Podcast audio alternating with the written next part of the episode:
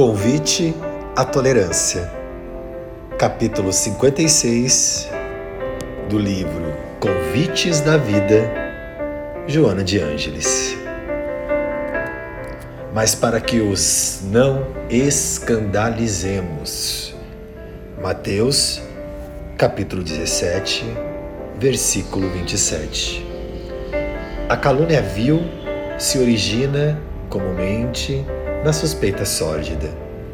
O incêndio que lavra com voracidade é fruto, às vezes, de uma fagulha indisciplinada. A cólera devastadora surge, não raro, da contínua irreflexão. A seara feliz tem começo no grão. O gesto estoico que salva vidas nasce na piedade fraternal. A molécula, o átomo, a célula, de tão insignificante aparência são, no entanto, os elementos básicos encontrados em toda parte.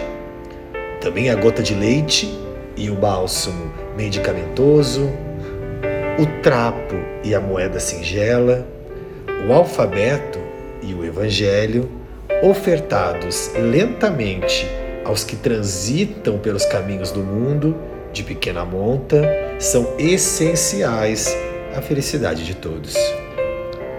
A tolerância também. Aplicada indistintamente entre todos e em qualquer lugar, é lição viva de fé e elevação que não pode ser desdenhada. Tolerar, no entanto, não significa conivir. Desculpar o erro não é concordar com ele. Entender e perdoar a ofensa não representa ratificá-la. Indispensável não entrar em área de atrito quando podes contornar o mal aparente a favor do bem real. Tolerância é caridade em começo.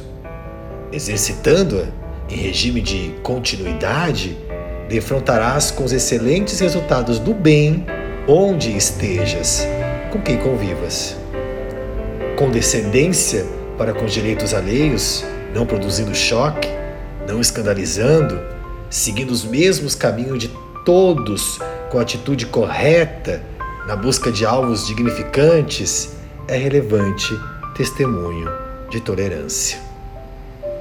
Jesus, o perene instrutor, convidando a pagar o tributo, aqueceu elucidando, para os não escandalizarmos, cumprindo assim com os deveres junto a César, para melhor descumbir-se dos sublimes compromissos para com Deus.